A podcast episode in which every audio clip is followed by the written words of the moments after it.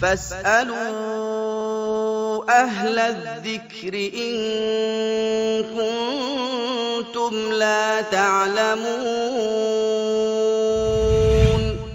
حفظكم الله يا معالي الشيخ. هنا السائل يأمل منكم تقديم كلمة عن أهمية القرآن وتدبره وما حكم من يخوض في التفسير بغير علم؟ القرآن هو حبل الله المتين كما وصفه النبي صلى الله عليه وسلم. وهو الصراط المستقيم وهو الذكر الحكيم وهو نعمة الله على عباده المسلمين.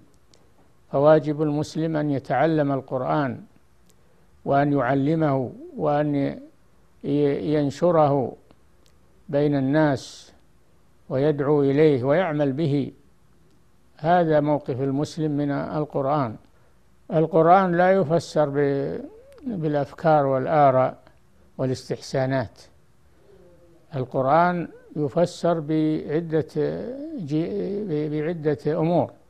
أولا يفسر القرآن بالقرآن لأن القرآن يفسر بعضه بعضا فيرد متشابهه إلى محكمه فيعرف المتشابه ويتبين معناه. يفسر القرآن بالقرآن.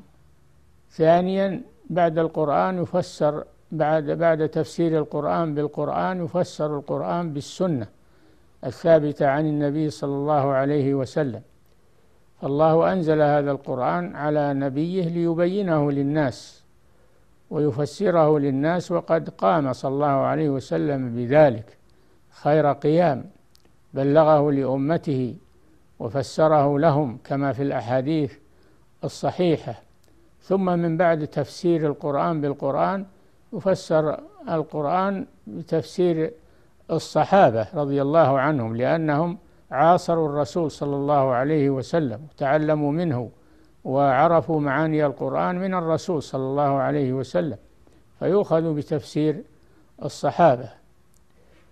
رابعا يؤخذ تفسير القرآن من اللغة التي نزل بها.